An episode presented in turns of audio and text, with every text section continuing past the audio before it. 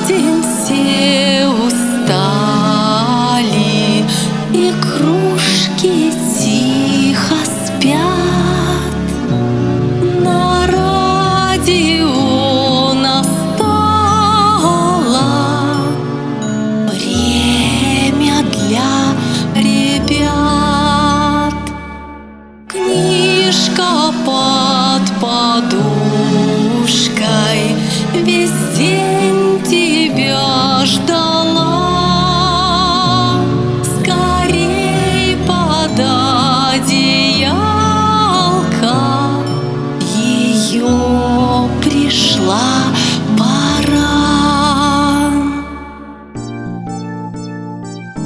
Добрый вечер, мои дорогие мальчики и девочки.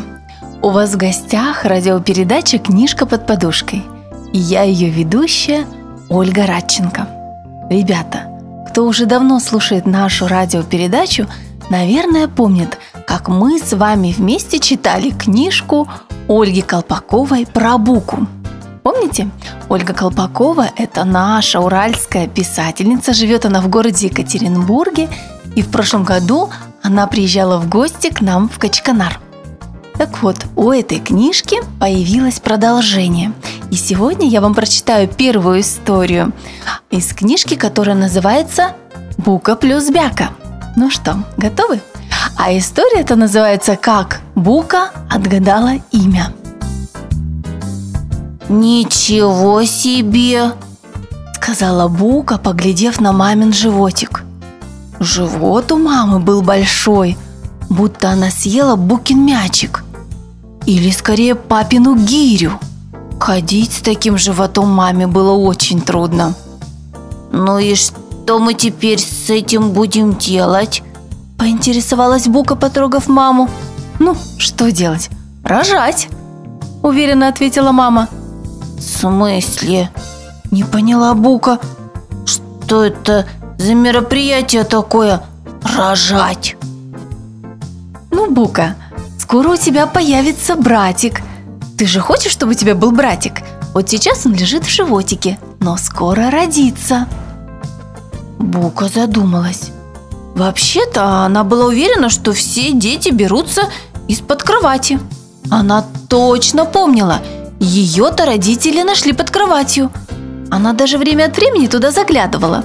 Не завелась ли там новая бука? Странное он себе место выбрал, почесала голову Бука. Этот братик, но прикольное. Я бы ни за что не догадалась там спрятаться. А ему там не сильно темно? Нет, сказал папа. Мама вообще редко держит рот закрытым, так что туда нормально света попадает. А ест он как? Ну и ест он хорошо, добавил папа.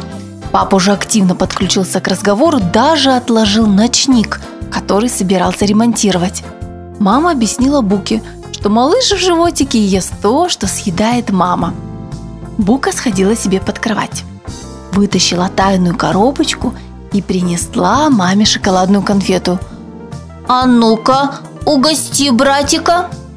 Мама ела, а Бука следила, чтобы конфета и не думала куда-нибудь в сторону свернуть. Когда конфета упала в живот, братик постучал изнутри пяточкой. Наверное, спасибо сказал. Бука тоже хотела постучать ему в ответ, но мама не разрешила. «Подожди, подожди, вот скоро родится, тогда и будете играть», — сказала она.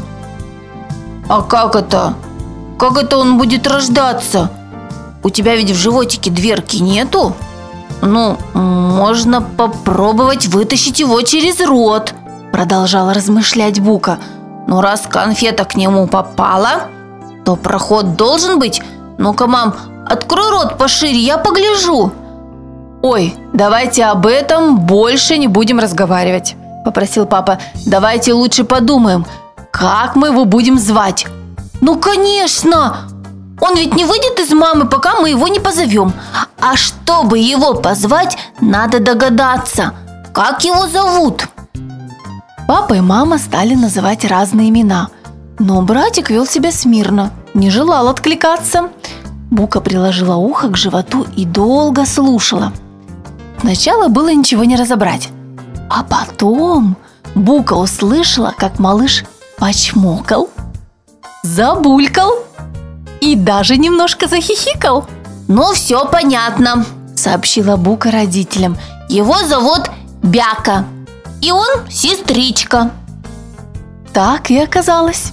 У мамы родилась очень славная, здоровенькая, пухленькая бяка. Родилась, как положено бяке, ночью, когда все спали. И никто не смог подглядеть, как она это сделала. Какая ужасная! Осторожно потрогала малюсенькие Бякины пальчики и, нюхая теплую пушистую головку, сказала Бука. Какая ужасно хорошенькая! Вот так, ребята, заканчивается сегодня первая история про Буку и Бяку.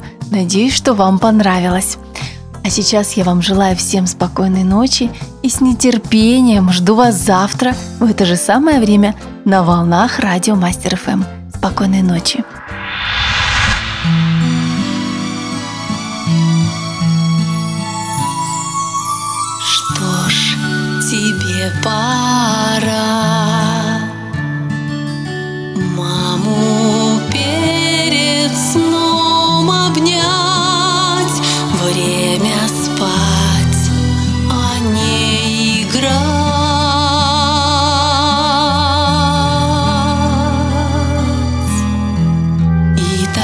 большим Скоро станешь ты, сбудутся твои